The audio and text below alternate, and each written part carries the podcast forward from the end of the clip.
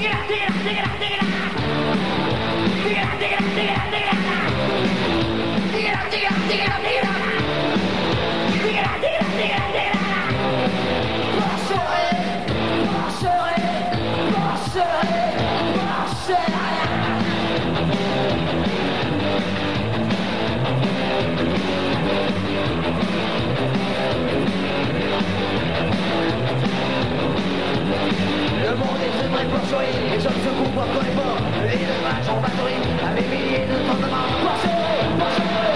Le quarto est une version améliorée du morpion où il s'agit d'aligner quatre pièces qui ont qu'une seule caractéristique commune. Cette caractéristique peut être la taille, la forme, le plein, le vide ou la couleur, le noir ou le blanc. La compagnie du Zerep avec son nouveau spectacle biopic propose de faire la même chose mais avec le spectacle vivant.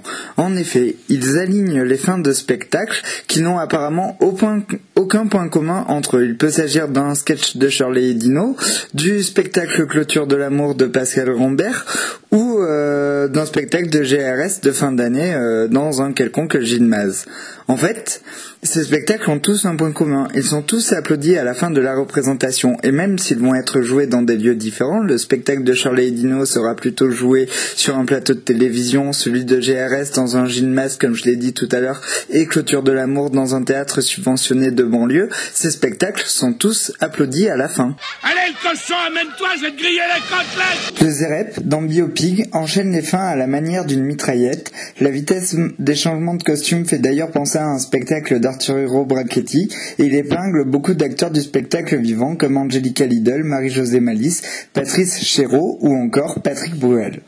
On pourrait penser qu'en faisant un spectacle autant référencé, le ZRF fait de l'entre-soi et ne fait rire que les gens qui fréquentent les salles de spectacle. Or, en même temps, en mettant sur le même pied d'égalité le spectacle de GRS de fin d'année, un sketch de Shirley Dino, un spectacle d'Angelica Lidl ou un concert de Patrick Bruel, ils sont d'une générosité folle car ils mettent tous les spectacles vivants sur le même pied d'é- d'égalité. Cette accumulation est un peu déceptive, car il y a des personnes qu'on aimerait voir épinglées qui ne le sont pas. Par exemple, Joël, Joël Pomera ou Macha Makiev, qui ont droit qu'à un seul petit croche-patte gentil, et j'aurais bien aimé qu'ils soient critiqués plus longuement pendant le spectacle. Je préfère encore être un cochon décadent qu'un fasciste.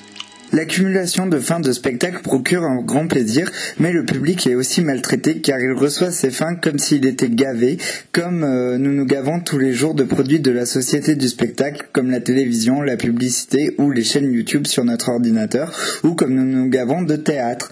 Nous sommes comme les cochons dans l'élevage de Wim Delvoye en Chine, nous sommes gavés, gavés, gavés, gavés jusqu'à plus soif. Les acteurs, eux, sont tellement magnifiques qu'ils sont, sont comme les tatouages que Wim Delvoye grave sur le dos de ces cochons. Je sais bien que t'as un cul de souris, mais il te faut quand même un peu de place. Allez, discute pas mes ordres.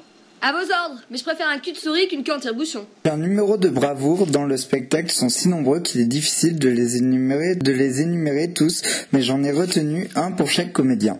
Le, le numéro de New Burlesque de Sophie Lenoir est réjouissant et on n'arrive pas à distinguer si c'est du lard ou du cochon. Le balibalo de Stéphane Roger imitant Bruel sous les applaudissements de folie du public est tout simplement à mourir de rire. Marlène Salada en Angelica Lidl qui en veut à son père et qui veut faire du théâtre citoyen de l'Ukraine à la Grèce est tout à fait représentatif de ce ce qui se passe sur les scènes actuelles. Les cabrioles de R.J. Young dans la parodie du spectacle de Gisèle Vienne où même l'éclairage est parfaitement recréé et sont tout simplement réjouissantes. J'allais oublier de vous parler du cochon ch'toulou planté côté court comme une marionnette bienveillante qui est presque un acteur tellement il est vivant. J'aime beaucoup la manière dont il est animé lentement et pâteusement.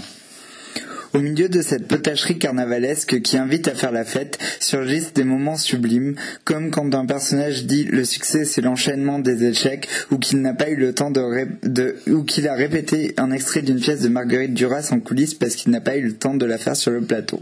Bref, vous l'aurez compris, Biopig m'a réjoui et je vous conseille d'aller le voir aux Amandiers de Nanterre jusqu'au 19 avril ou à la rentrée au Festival Actoral à Marseille à la Criée. L'avantage d'être un cochon, c'est qu'on a ni loi ni patrie.